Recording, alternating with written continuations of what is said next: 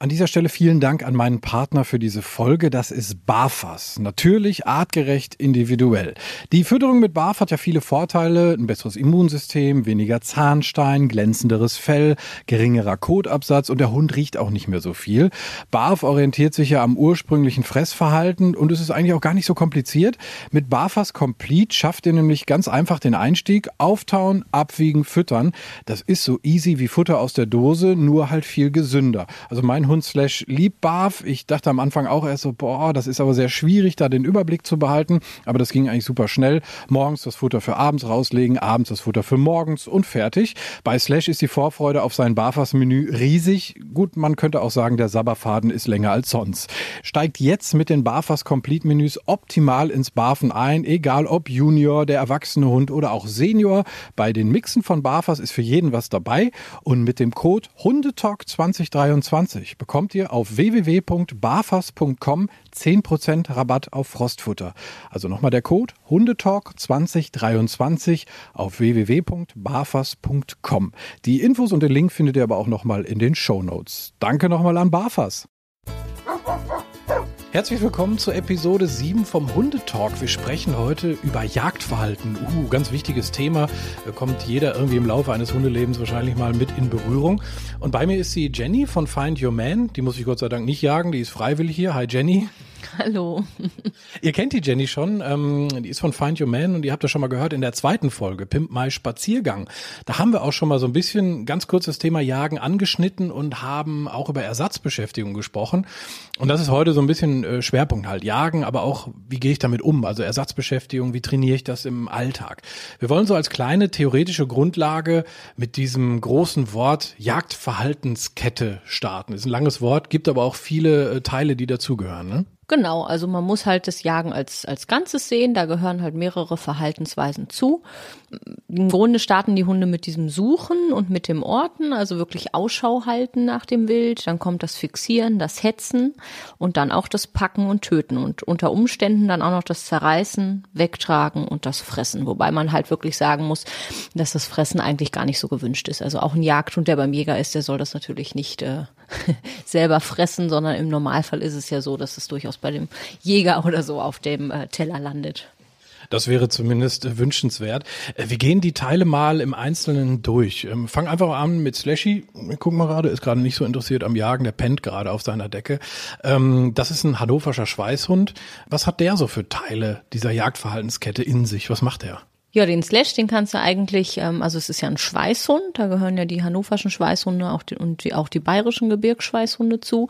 Ein Überbegriff kannst du sagen, das sind so die Scenthounds. Ähm, da gehören natürlich noch mehr dazu, zum Beispiel der Beagle, der Bloodhound, die Coonhounds oder auch ähm, die Bracken, der Otterhound, also alles solche Rassen.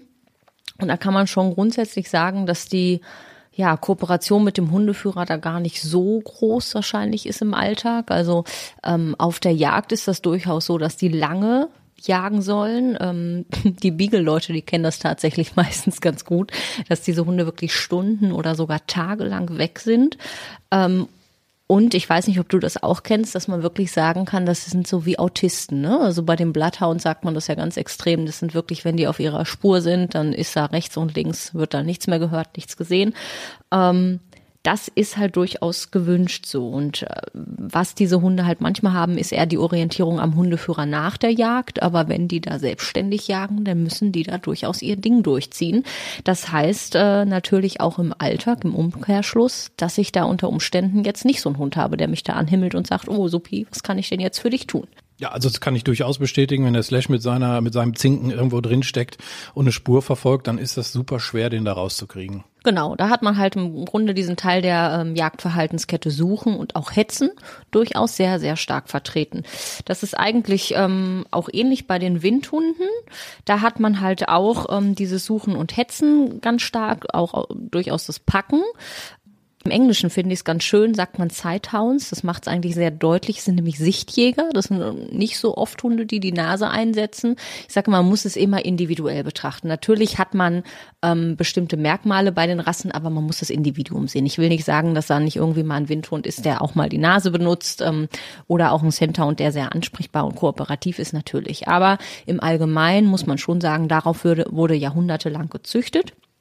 Also diese Jagd auf sich, das hat man damals dann ähm, teilweise sogar mit einem Vogel in Kombi gemacht, mit einem Falken. Also das ist diese Beizjagd dann.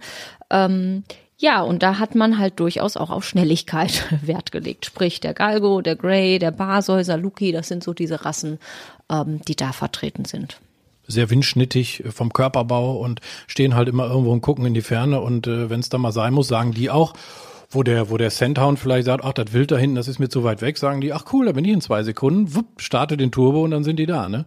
Die haben un unwahrscheinlichen Weitblick. Also ich hatte selber mal einen äh, Windhund, der Irish Wolfhound und man lernt, ich habe ja auch immer noch den Greyhound, ähm, gerade ein.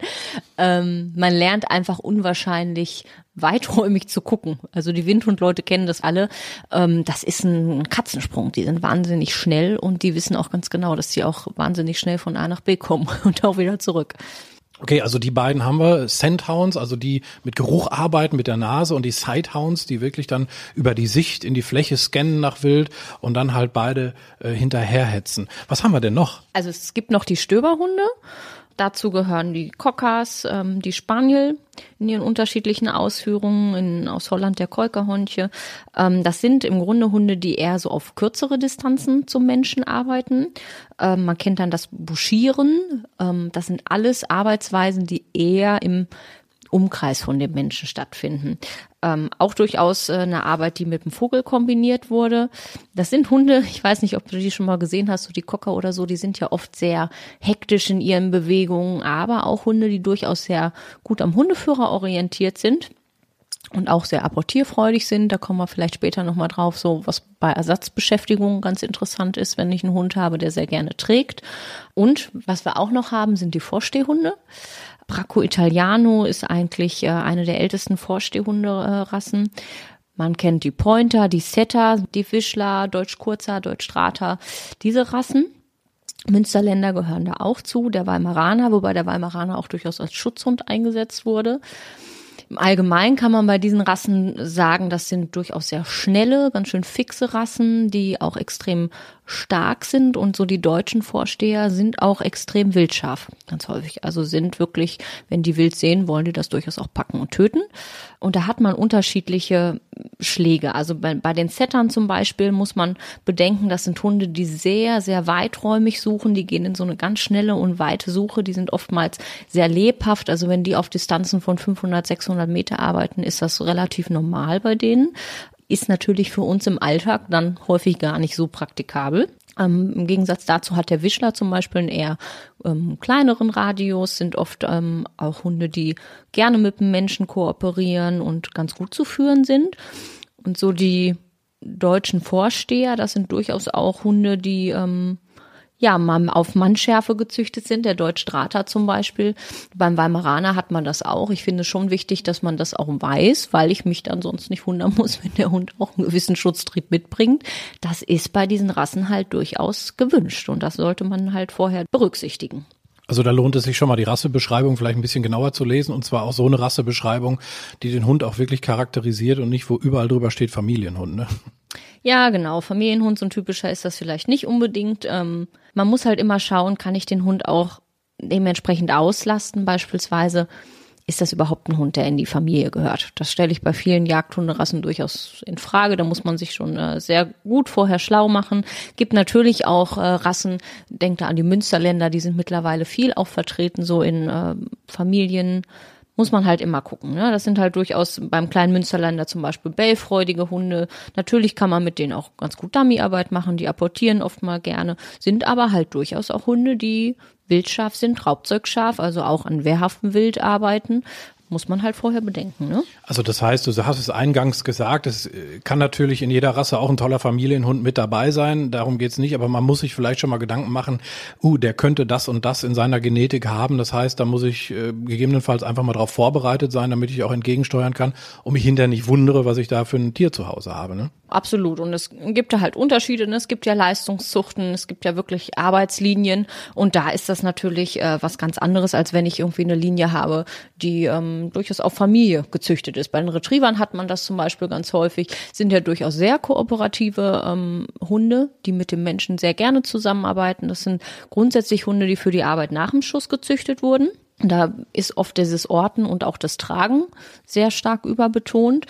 Da gibt es aber auch unterschiedliche Linien. Ne? Da gibt es natürlich Arbeitslinien und es gibt so Showlinien und dementsprechend hat man da einen komplett teilweise wirklich einen komplett anderen Charakter. Und da muss man sich einfach vorher schlau machen und gucken, was möchte ich denn mit diesem Tier? Möchte ich den, möchte ich das wirklich eher zur Arbeit haben? Möchte ich ein bisschen was mit dem tun oder soll der einfach normal nett mit meiner Familie, keine Ahnung, mit vier Kindern mitlaufen oder so. Das ist natürlich was anderes. Also Labby ist nicht gleich Labby, da muss man auch so ein bisschen drauf achten, woher kommt er, was hat er für eine Zucht. Ist also nicht verkehrt, sich auch da mal mit zu beschäftigen. Du hast es gesagt, äh, nach dem Schuss der Retriever, also der ist sehr, ich sag mal, anhänglich oder will sehr stark mit seinem Hundeführer oder Hundeführerin zusammenarbeiten. Gibt es denn auch Rassen, wo das Hetzen, Packen und Töten so richtig ausgeprägt ist? Also eigentlich so, was bei uns in der Gesellschaft eigentlich so das Schlimmste wäre? Ja, gibt es durchaus. Die Terrier zum Beispiel, ne? Also die Bodenjagdhunde, äh, der deutsche Jagdterrier, Border Terrier, Jack Russell Terrier, das sind richtig kleine, kernige Maschinen, möchte ich mal fast sagen. Die haben ganz stark dieses Hetzen, Packen, Töten drin. Die müssen so ein bisschen größenwahnsinnig durchaus auch sein, ne? Also wenn man bedenkt, die sind für die Raubwildjagd eingesetzt worden, also Marder, Dachs, äh, Waschbär, Fuchs, also alles sehr wehrhaftes Wild. Und da muss man schon einen gewissen Charakter haben, um sich da dran zu trauen. Ne? Und ähm, hat nichts übrigens mit dem russischen Terrier zu tun. Der gehört dann äh, eher in eine andere Kategorie, weil die wirklich nicht zur Jagd, sondern mehr für den Schutzdienst gezüchtet wurden. Aber diese kleinen Begleiter, die wir hier haben, man kennt das ja ganz häufig. Ne? Die meisten wissen, ja, so ein Terrier, der hat noch nie in den Spiegel geguckt oder was man dann immer sagt. Die müssen halt so sein. Wenn die in so einen Bau da gehen oder die da raustreiben, dann müssen die schon ordentlich Leistung bringen. Ja, die Kleinen, die fühlen sich, glaube ich, als wären sie zwei Meter groß und äh, keifen dann auch schon mal so einen großen Hund locker zusammen. Ne? Genau, ne? Also ziemlich willensstark sind die. Ähm, meistens sind das durchaus welche, die man äh, ganz gut auch mit Spielzeug oder so so ein bisschen äh, kriegen kann, mit denen man draußen ganz gut arbeiten kann. Ähm, aber halt recht kernige Hunde, ja. ja. Also kleiner Hund, äh, nicht irgendwie denken, ach juhu, der passt auch noch zur Not in die Handtasche, sondern die haben schon sehr eigenen Charakter. Das ist halt alles über Jahrzehnte, teilweise über Jahrhunderte auch genetisch fixiert. Das kann man auch jetzt nicht so einfach mal eben irgendwie per Knopfdruck äh, auslöschen. Ne? Aber ähm, vielleicht mit so einer vernünftigen Beschäftigung, einfach so ein bisschen in Bahnen lenken, so ein bisschen kanalisieren. Ähm, da sind wir beim Thema Ersatzbeschäftigung und ähm, auf meiner Facebook-Seite hat da jemand geschrieben, auf der Facebook-Seite vom Hundetalk. Wir haben einen Jack Russell Terrier, da sind wir noch wieder bei den kleinen, ganz großen. Der hat einen ausgeprägten Jagdtrieb. Äh, wir spielen nicht mit bewegten Gegenständen und versuchen ihn aus seinem Schnüffelflash zu holen. Da ist er wie in seiner eigenen Welt. Wir spielen eher konzentrierte Such- und Bringspiele. Was sagst du dazu? Also grundsätzlich ist es sicherlich ähm, eine sehr gute Idee, schon mal zu sagen, ich möchte den Hund auf jeden Fall ein bisschen ansprechbar haben, ich möchte den nicht so völlig äh, draußen abschießen, dass er sich komplett vergisst. Das ist sicherlich ein äh, ganz großes Thema, dass solche Hunde auch Ruhe lernen müssen, weil wenn ich ständig eine hohe Erregung im Hund habe, dann sind halt bewusste Vorgänge auch gar nicht mehr möglich. Das sind oft dann so automatisierte Vorgänge und natürlich ist es da wichtig, auch eine gewisse Ruhe reinzubringen. Ähm, du hast es gerade schon angesprochen mit der Ersatzbeschäftigung. Ich muss halt gucken, welche Ersatzbeschäftigung nehme ich denn da? Jetzt wurden hier Such- und Bringspiele äh, genannt. Das kann eine tolle Sache sein. Ich muss natürlich auch bedenken, was habe ich da für einen Typ? Ist das einer, der eher auf Bewegungsreize geht? Ist das einer, der Spaß an Schnüffelspielen hat? Ist das einer, der in Kooperation ein bisschen mit mir noch wachsen soll und einfach mehr mit mir zusammen machen soll? Und dann hat man halt diese unterschiedlichen Sparten mit Trailen und Dummy oder ein bisschen äh, Stöbersuche, solche Geschichten. Und da muss ich halt gucken, was passt zum Hund. Ja, wenn ich beim Trailen möchte ich ja, dass der Hund eine menschliche Spur verfolgt. Und habe ich jetzt zum Beispiel einen Hund, der sehr weiträumig sucht. Wir hatten vorhin zum Beispiel mal die Setter erwähnt oder auch die Stöberhunde haben ja durchaus eine komplett andere Suche. Die docken ja nicht an und gehen nur einer Spur nach, sondern wenn die stöbern, laufen die ja in großen Bögen. Das heißt, ich habe da natürlich eine gewisse Einschränkung beim Trailen mit dabei. Ähm, oder wenn ich einen reinen Sichtjäger habe, so einen Windhund, da kann das durchaus sein, dass er überhaupt keine Lust hat auf äh, Trailen, weil er das irgendwie mit Nasenarbeit überhaupt äh, gar nicht versteht oder erstmal sagt, äh, pff, Nase brauche ich erstmal nicht. Letzten Endes möchte ich ja mit einer Ersatzbeschäftigung auch ein Bedürfnis von meinem Hund befriedigen. Ja, also die Hunde haben Bedürfnisse, die sind, du hast es gerade schon erwähnt, ganz, ganz lange Zeit auf eine bestimmte Sache gezüchtet worden. Ja, ein Schutzhund soll beschützen, ein Jagdhund soll halt jagen. Das kriege ich nicht weg und ich brauche mir keinen Jagdhund holen, wenn ich nicht will, dass der das, worauf der jahrhundertelang gezüchtet wurde, nicht zeigt. Ich finde es auch hm, immer so eine Einstellungsgeschichte. Also ich kann meiner Meinung nach ein Jagdverhalten nicht komplett unterdrücken oder wegkriegen. Ja, wenn ich mir einen hochspezialisierten Hund hole, dann darf ich mich nie wundern, wenn er halt gewisse Sachen aus dieser Jagdverhaltenskette zeigt, sondern ich muss meiner Meinung nach gucken, wie kann ich das in Kooperation mit mir ein bisschen gestalten? Also ich muss das natürlich in, im Rahmen halten. Das ist beim Jäger auch nicht anders. Der darf ja auch nicht einfach da wild durch die Wallerei laufen. Aber ich muss ein bisschen gucken, wie kriege ich das mit mir zusammen hin. Und da muss ich halt sehen, welches Bedürfnis hat der Hund. Kenne ich von mir halt auch, wenn ich einfach in den Kühlschrank gucke und links liegt eine Tafel Schokolade und rechts ist ein bisschen Magerquark.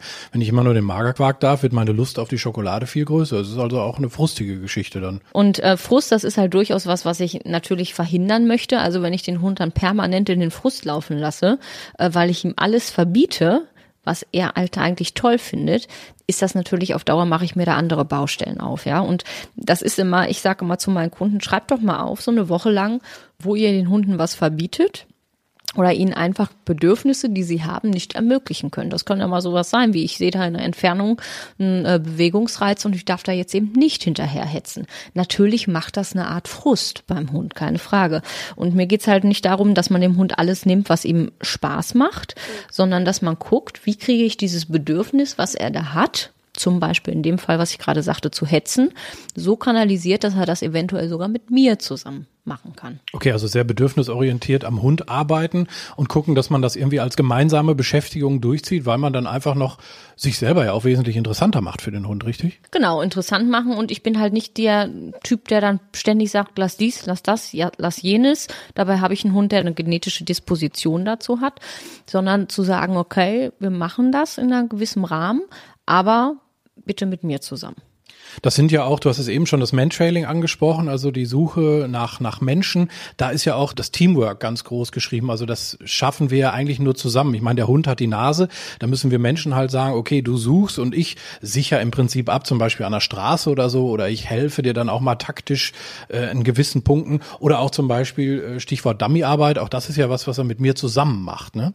Genau, und Dummy-Arbeit hat viele ähm, Facetten. Ne? Also da ist eine Sichtjagd äh, durchaus drin, da geht es um die Kooperation mit dem Menschen, man hat die Nasenarbeit da drin. Also es ist tatsächlich sehr ähm, vielseitig und ist eine sehr schöne Sache. Jetzt haben wir gerade über alternative Beschäftigung gesprochen, also Mantrailing, Dummy, andere Suchformen, die man mit dem Hund macht. Aber das kann man natürlich jetzt nicht 24 Stunden am Tag mit dem Hund machen, um den irgendwie äh, auszulassen. Wir gehen ja auch nochmal normal mit dem spazieren, haben den Hund im Alltag bei uns. Was ist denn da wichtig? Worauf muss ich da achten? Naja, da gibt es natürlich mehrere Sachen und es ist auch sehr individuell. Ähm, ich hatte gerade schon mal erwähnt, die, dass diese Hunde Ruhe lernen müssen ganz häufig. Das ist ein ganz, ganz großer Punkt. Einfach, was damit auch so ein bisschen kommt, ist Impulskontrolle. Also nimm Reiz, der da ist, nicht sofort einfach kopflos nachzugehen, sondern einfach zu lernen, dass es sich auch mal lohnen könnte, sich zurückzunehmen. Es ist gerade im Jagdverhalten halt oftmals äh, eine Sache, womit man sehr schön arbeiten kann. Ja, im Grunde Beispiel wäre, da hinten ist ein Auslöser, keine Ahnung, das Reh, das da steht und ich hetze halt nicht sofort hinterher, sondern gucke erstmal. Das mache ich ganz viel im Training zum Beispiel, zu sagen, ähm, stehen bleiben und gucken ist durchaus in Ordnung. Kann man dann auch natürlich umlenken entsprechend, dass man dann einen Rückruf macht oder sagt, okay, wir gucken das zusammen eine Weile an oder zu sagen, da hinten ist wild und jetzt kommst du auf meine Seite. Also das kann man ganz individuell nochmal angehen. Aber was halt da das große Thema ist, ist zu sagen, Impulskontrolle, nicht sofort hinterher schießen. Also das sind so Sachen, die der Hund ja teilweise auch ein bisschen in der Rassedisposition hat. Ja, dein Schweißhund, wenn der auf einer Wildfährte ist von einem kranken Tier, dann muss der natürlich auch, wenn der auf einmal ein gesundes Räder in der Ecke stehen sieht, muss der das auch ignorieren und soll bitte weiterhin seiner Fährte nachgehen. Ja, das ist ja auch wahnsinnig viel Impulskontrolle, die der Hund da zeigen muss. Und so kann man das im Alltag ganz häufig schon zu Hause anfangen, dass man einfach dem Hund dieses Konzept, du wartest einfach einen Moment, du nimmst dich ein bisschen zurück und das lohnt sich für dich, dass man ihm das ein bisschen äh, näher bringt. Was ja auch bei dieser ganzen Geschichte einfach für uns äh, aus unserer Sicht ein großes Problem ist, ist, dass diese ganze Nummer total selbstbelohnend ist. Ne? Also das Hetzen, dieser, dieser ganze Adrenalinschub, der da durch den Hund geht, das macht den ja gallig, ja, der will das ja, der hat ja richtig Bock drauf. Das ist für unser Training natürlich ziemlich kontraproduktiv, ne? wenn sich der Hund halt irgendwie zigmal über, über so einen Erfolg dann selbst belohnt. Absolut. Und das muss ich auch natürlich so gut es geht verhindern, dass der Hund das Verhalten zeigt und der sich da im Grunde selber mit belohnt. Letzten Endes muss man sagen, dass dieses Verhalten, was ich häufig im Alltag sehe, dann wird so ein Verhalten gerne unterdrückt oder es wird von hinten noch Stress oder Druck gemacht, weil der Hund es nicht tun soll. Und man muss schon sagen, dass so ein selbstbelohnendes Verhalten natürlich noch stärker oder noch verstärkender wird, wenn ich hinten total viel Stress mache und der Hund noch besseres Gefühl hat, wenn er dem entgehen kann. Ja, also ich mache total viel Druck da hinten und dann geht er doch hetzen. Das fühlt sich dann nochmal doppelt so gut an. Also das Hetzen ja eh schon. Aber wenn der Hund dem entgeht, was ich da hinten an Druck mache, das ist natürlich dann noch äh, heftiger. Das heißt, ist für mich wieder ein großer Punkt, da nicht irgendwie mit ähm, Druck zu arbeiten. Ich hatte das vorhin auch schon mal erwähnt, wie oft man im Alltag auch Nein sagt und dem Hund solche Sachen ja, Bedürfnisse, die er hat, dann einfach auch mal verneinen muss, weil es halt teilweise auch nicht anders geht, keine Frage. Und da bin ich mittlerweile ganz ähm, starker Vertreter davon zu sagen, guck mal, was dein Hund an Belohnungsmöglichkeiten für sich hat, wo du dich ein bisschen einbringen kannst. Ja, im, im Kurs bei mir müssen die Leute das mit so einer Liste machen. Also die sollen erstmal ähm, 20 Belohnungen aufschreiben und da kommt alles drauf, was der Hund toll findet. Also eine Belohnung ist immer das, was der Hund haben will.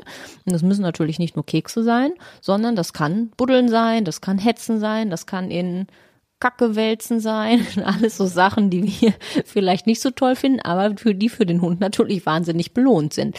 Also wenn du Lust hast, kannst du das mal mit dem Slash zum Beispiel machen und sagen, ich mache jetzt mal eine Liste und dann schreibst du mal wirklich 20 Sachen auf, die eine Belohnung für ihn sind. Das ist nämlich gar nicht so einfach. Ich habe gerade auch schon überlegt, 20 Sachen, klar, da kann man sich leicht machen und äh, fünf verschiedene Leberwurstsorten aufschreiben, aber darum geht's halt nicht. Ne? Also klar, Futter ist, ist eine Geschichte, das findet er schon ziemlich geil. Aber ja, bei ihm wäre dann so eine Geschichte Buddeln zum Beispiel oder ähm, auch mal wo hinterherrennen, also irgendwie Bällchen oder ein Dummy oder sowas, sowas macht er schon total gerne. Ja, manchmal legt er sich auch gerne in Hirsch. Scheiße. Aber die muss ich jetzt nicht irgendwo aufsammeln und mitnehmen, um ihn dann einzureiben als Belohnung, ja? Nein, musst du nicht. Könnte man natürlich, nein. Aber überleg doch mal, ähm, so Verhaltensweisen.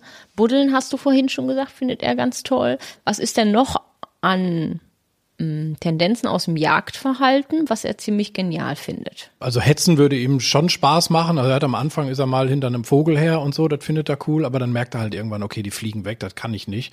Aber ich glaube, Hetzen wäre so ein Ding, ja, da hätte er Bock drauf. Hetzen, wie ist es mit Schnüffeln? Äh, Schnüffeln absolut. Also Nase äh, ist wahrscheinlich sogar ganz oben mit dabei. Mhm. Und wie ist das so mit Sachen wie Lauern? Irgendwas belauern? Na, heiße Hündin vielleicht. und Mäuschen oder sowas? Macht er sowas? Ja, sowas findet er auch nicht schlecht. Na guck mal, dann hast du schon mal Lauern, dann hast du Hetzen, du hast du Schnüffeln. Und ich sage immer, wenn du diese Liste jetzt so durchgehst, dann streichst du mal die Sachen weg, wo du sagst, geht halt nicht, kann ich nicht erlauben. Ja, also wenn jetzt jemand da drauf schreiben würde, Jogger jagen, ist halt blöd. Ich kann schlecht zum Hund sagen, so als Belohnung, pack dir den Typen. Das geht immer nicht. Aber wenn du jetzt zum Beispiel sagst, Hetzen ist eine Belohnung, ist das durchaus was, was man so kanalisieren kann, dass der Hund es mit dir zusammen macht. Das kann mit einem Leckerchen sein, dass er einfach einem, äh, ein Leckerchen nachjagen darf. Das kann mit einem Ball durchaus sein. Also da geht es gar nicht darum, alles an Bewegungsreizen zu unterdrücken. Wir hatten das vorhin, das Thema mit dem Jack Russell Terrier, äh, so von wegen Bällchen spielen dann gar nicht machen. Ich bin kein Freund davon, jetzt 20 Mal am, äh, am Stück dieses Bällchen zu werfen. Das würde ich nicht tun. Aber ich kann das natürlich super gut als Belohnung mal einbauen und sagen, wenn der Hund sich von etwas abwendet, ich sage jetzt mal als Beispiel das Kaninchen, was da lang flitzt und der will das hetzen, dann kann ich ihm natürlich eine gute Alternative bei mir geben, indem er den Ball hetzen darf. Und das hat dann auch einen sehr, sehr hochwertigen Charakter von der Belohnung. Ja, wenn ich mir vorstelle, der Hund will hetzen und er dreht sich um und kriegt einfach nur einen Keks von mir reingeschoben, das wird wahrscheinlich nicht dieses Bedürfnis befriedigen. Und dann bin ich wieder in dieser Frustnummer. Und das ist meistens auch eine Frage der Zeit, wann der Hund sagt, boah, nee, ey, da krieg ich so einen Keks reingeschoben. Das ist zwar nett, aber will ich jetzt im Moment gar nicht. Aber wenn ich sage, du kriegst ein Headspiel, aber bei mir, dann kann ich da natürlich durchaus sowas äh, auch ein bisschen kanalisieren. Das heißt, man könnte jetzt, wenn du sagst, Hetzen ist für den Slash toll, könnte man jetzt dieses Hetzen ähm, mal mit ihm als Spiel so ein bisschen machen und man kann es dann unter ein Wortsignal setzen, so dass du später als Belohnung nutzen kannst. Das heißt, er wendet sich von irgendwas Tollem ab, was er richtig genial findet. Und dann kannst du sagen, so und als Belohnung, keine Ahnung, wie du das nennst, hetzen zum Beispiel jetzt oder packst dir, kann man dann sagen. Und dann kriegt er halt dieses ähm, Spiel mit dir zusammen. Okay, klingt erstmal logisch, weil es sehr bedürfnisorientiert ist. Also eben, weil ich das Hetzen, was ich nicht will, durch ein Hetzen, was ich will, quasi ausgleiche. Genau, und so kann man das mit mehreren Sachen machen. Also schnüffeln. Ich sag bei den Centowns kannst du super schön mit äh, Spuren, dass man sagt wirklich, du kannst diese Spur hier so ein paar Meter nachgehen. Also eben nicht dem Hund das alles zu untersagen und zu sagen, geh jetzt hier nicht schnüffeln und geh jetzt da nicht gucken und da gehst du bitte auch nicht loslaufen, sondern zu sagen, hey, guck mal, du kannst zum Beispiel hier zwei, drei Meter diese Spur verfolgen oder so. Das sind alles Möglichkeiten, die man ähm, unter Signal setzen kann und dann als Belohnungsform einsetzen kann. Wollen wir das draußen mal einfach machen mit dem Slash? Ja, gerne, auf jeden Fall. Okay. So, da sind wir draußen angekommen und äh, machen jetzt eine kleine Praxisübung. Dürft ihr gerne zu Hause alle mitmachen. Ich habe den Slash hier an einer Schleppleine und wir machen jetzt ähm, so eine so eine Alternative zum zum Hetzen, was er halt nicht frei machen soll, sondern so ein bisschen kontrollierter und am liebsten mit mir zusammen. Genau, im Grunde machen wir jetzt Hetzen schon, aber halt mit dir zusammen. Also du kannst dafür ein Leckerchen oder auch gerne einen Ball oder so nehmen, wenn er das gerne mag. Nimmst ja am Anfang jetzt, wenn wir mit äh, Futter arbeiten, erstmal eine Stelle, wo Weg ist oder so. Also jetzt nicht hoher Bewuchs, dass das schnell finden und fressen kann. Und nimmst dir recht große Bröckchen, sodass er die auch wirklich jetzt gut sehen kann. Nicht so kleine Fissel. Leckerchen. Und jetzt nimmst du dir direkt mal, weiß ich nicht, sechs, sieben Stück in die Hand, dass du gut vorbereitet bist. Ich habe wunderbare Hähnchen mit Chiasamen. Sehr gut, das ist auch immer ganz toll, weil wenn das dann nicht frisst, kannst du es selber essen. Ah, ich glaube vielleicht auch nicht. Okay, dann müssen wir die Übung so aufbauen, dass es gut klappt. Also, was ich am Anfang möchte jetzt, ist, dass du noch gar nichts dazu sagst. Der Slash hat ja schon gesehen, dass du diese tollen Sachen in der Hand hast. Und im Gegensatz zu dir findet der die ja ganz lecker.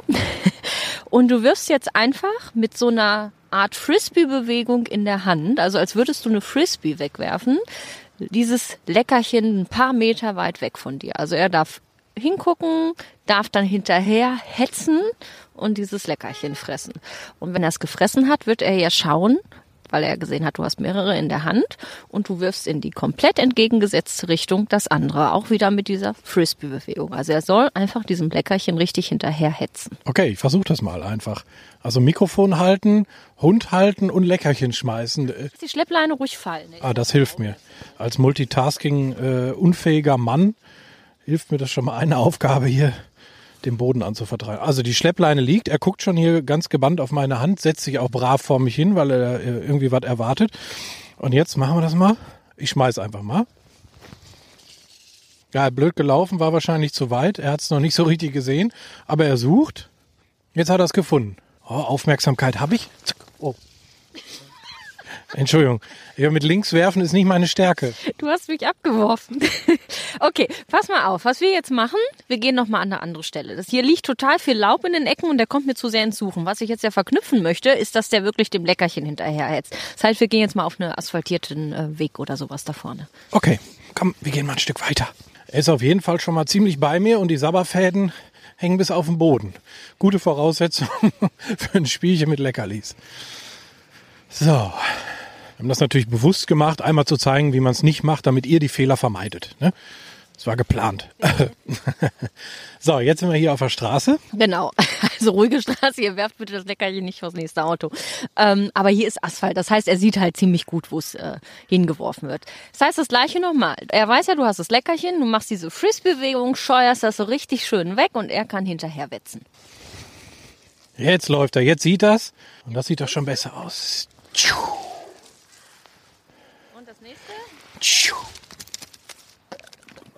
So, das haben wir ein paar Mal gemacht. Ich unterbreche dich mal an der Stelle. Also, was du jetzt siehst, ist, dass er nach dem Fressen schon direkt zu dir schaut mhm. und ja erwartet, dass du das nächste wirfst. Mhm. Und du siehst, der rennt richtig fix hinterher. Also, du hast ja schon so ein bisschen dieses Hinterherhetzen.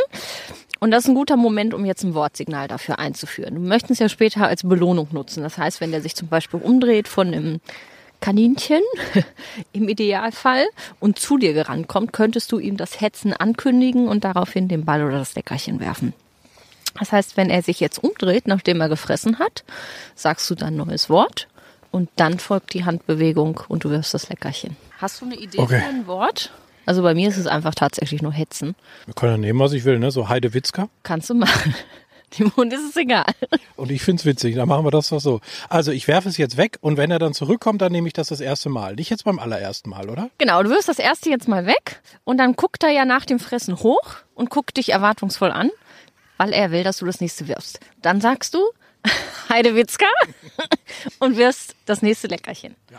Und dann wird er wieder gucken und das erwarten. Du sagst wieder das Wort und wirfst es wieder weg. Ein paar Mal hintereinander jetzt. Okay. Heidewitzka.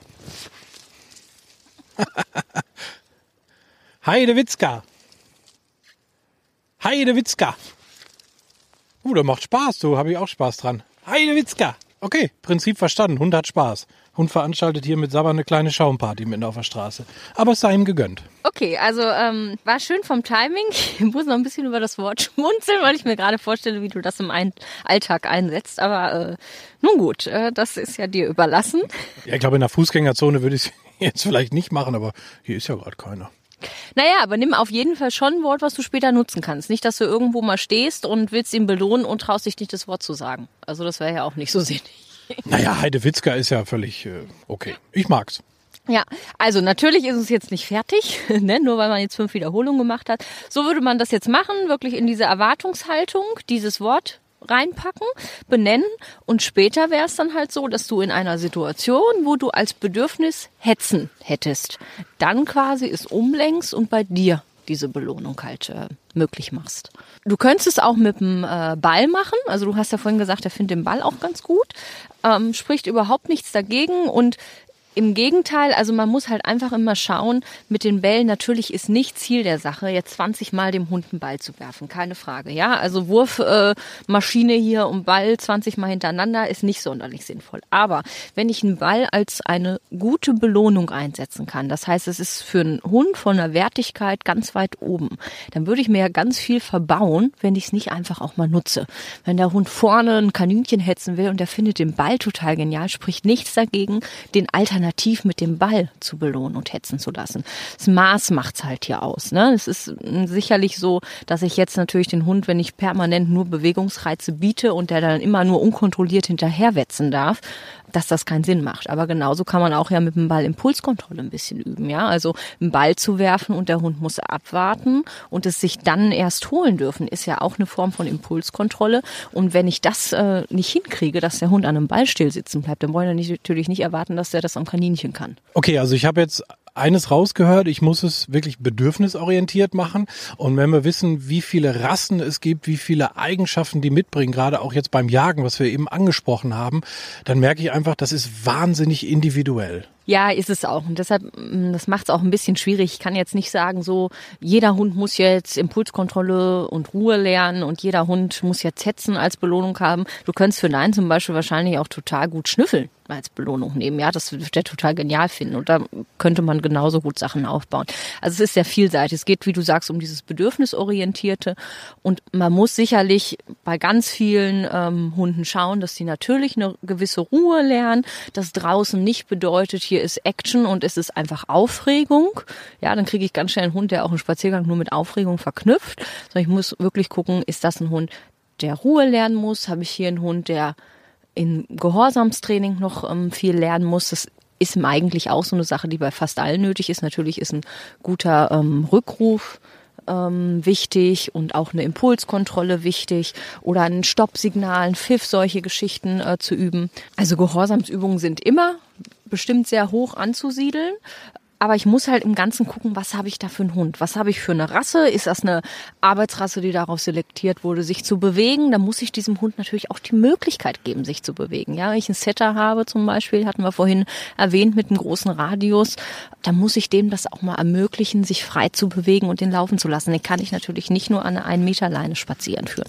Das geht nicht. Oder wenn ich einen Hund habe, so wie du, einen Schweißhund, der darauf selektiert wurde, Spuren zu verfolgen, äh, dann brauche ich mit dem nicht Ersatzbeschäftigung machen Sachen, die nur auf Sicht oder so äh, abzielen. Ja, das wäre am Sinn vorbei. Und das hängt natürlich schon ganz früh an bei der Rassewahl. Ja, also ich muss einfach gucken, was möchte ich mit dem Hund machen, was kann ich ihm auch bieten, schaffe ich das auch im Alltag, ihm das zu bieten äh, und dementsprechend fängt es halt da eigentlich schon an. Also da wirklich gucken, was bekomme ich denn eigentlich? Und was ich auch so ein bisschen daraus höre, ist dann zu sagen, dass ich mir lieber irgendwie, ich sag mal so, äh, drei wirklich sehr hochwertige Sachen für meinen Hund raussuche. Also hochwertig im Sinne von, das sind auch wirklich seine Bedürfnisse, die ich mit dieser Ersatzbeschäftigung äh, befriedige. Und nicht jetzt einfach zu sagen, ach, ich nehme mal zehn, zwölf und das wird ihm schon passen. Also das erinnert mich dann immer so ein bisschen an die Mutter, die ihr Kind montags, äh, mittags zum Geigenunterricht bringt, abends Ballett, äh, dann Klavier, dann dies, dann jenes. Also äh, vielleicht lieber lieber sich dann auf gewisse Sachen auch fokussieren, oder? Mm, das auf jeden Fall. Das ist so ein, so ein Trend teilweise, ne, den Hund dann schon wieder über zu beschäftigen. Das Gegenteil davon wäre zu sagen, der Hund muss nur Ruhe lernen. ja, gibt es halt auch. Ähm, ist sicherlich auch äh, nicht immer gut. Natürlich muss ich einen Hund dann auch auslassen.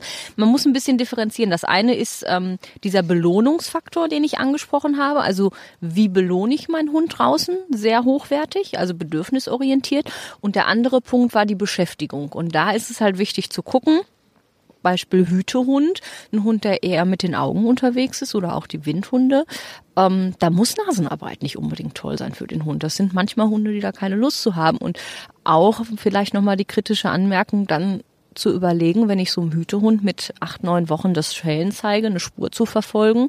Also ich zeige ihm dass er mit seiner Nase eine Spur verfolgen kann, dann wird er das natürlich durchaus auch im Alltag nutzen. Und das ist immer so eine Frage, möchte ich das? Ne? Also ich bin vielleicht auch im Alltag einfach ganz froh, wenn er keine Nasenarbeit macht und die Nase nicht in einer, bei einer Rehspur einsetzt, dann muss ich das natürlich nicht noch fördern in einem äh, frühen Alter.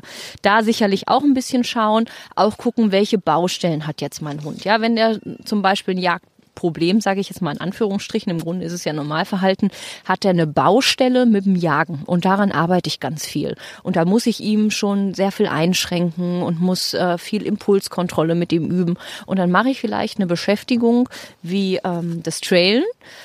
Und das ist vielleicht ein Hund, der gar nicht so darauf selektiert ist, eine Spur genau zu verfolgen, sondern zum Beispiel sehr weiträumig sucht. Da muss ich mich fragen, ist das das Richtige? Weil da grenze ich ihn ja schon wieder ein. Ja, das heißt, ich habe im Alltag viel Impulskontrolle, habe viele Sachen, wo ich den Hund eingrenzen muss und habe es ja dann auch noch in der Beschäftigungskiste. Also immer schauen, ist diese Ersatzbeschäftigung wirklich eine adäquate Beschäftigung? Macht der Hund das wirklich gerne und fördert der, das seine Anlagen? Oder ist das eher was, was einfach nur der Mensch toll findet und der Hund sagt, äh, ist eigentlich nicht so meins? Das war ganz, ganz viel Input ganz viel, wo man sich und seinen Hund auf jeden Fall auch nochmal hinterfragen sollte. Das äh, finde ich ganz, ganz spannend, da einfach auch nochmal zu gucken, Mensch, was habe ich da eigentlich an der Leine? Was will der eigentlich wirklich oder ist es nur was, was ich will? Genau, und äh, viel halt auch die Einstellung zum Hund. Ne? Wenn ich mir einen hochspezialisierten Arbeiter hole, dann kann ich nicht erwarten, dass er diese Arbeit nicht tut. Ja, also habe ich einen, Hund, der auf Jagd ganz extrem spezialisiert gezüchtet wurde, dann finde ich es einfach auch maßlos unfair, dann dem Hund zu sagen, nö, du bist jetzt hier in der Familie und du darfst es nicht mehr. Ne? Also das, das kann der genetisch teilweise gar nicht anders. Also muss ich damit arbeiten. Das ist mal ein schönes Schlusswort. Ich danke dir ganz herzlich, Jenny Wehage. Find Your Man, wenn ihr mal Fragen habt und sie mal sucht im Netz, www.findyourman.de. Wenn ihr mehr zum Thema lesen wollt, ähm, wir haben eine kleine Diskussionsgruppe auch. Ähm, ihr findet die, wenn ihr auf die Facebook-Seite geht, der Hundetalk, der Podcast rund um den Hund. Schaut auch gerne auf dem Instagram-Profil vorbei. Und wenn ihr eine Mail schicken wollt, geht das auch an hundetalk.podcastfabrik.de. Ich danke dir sehr, Jenny. Ich danke dir.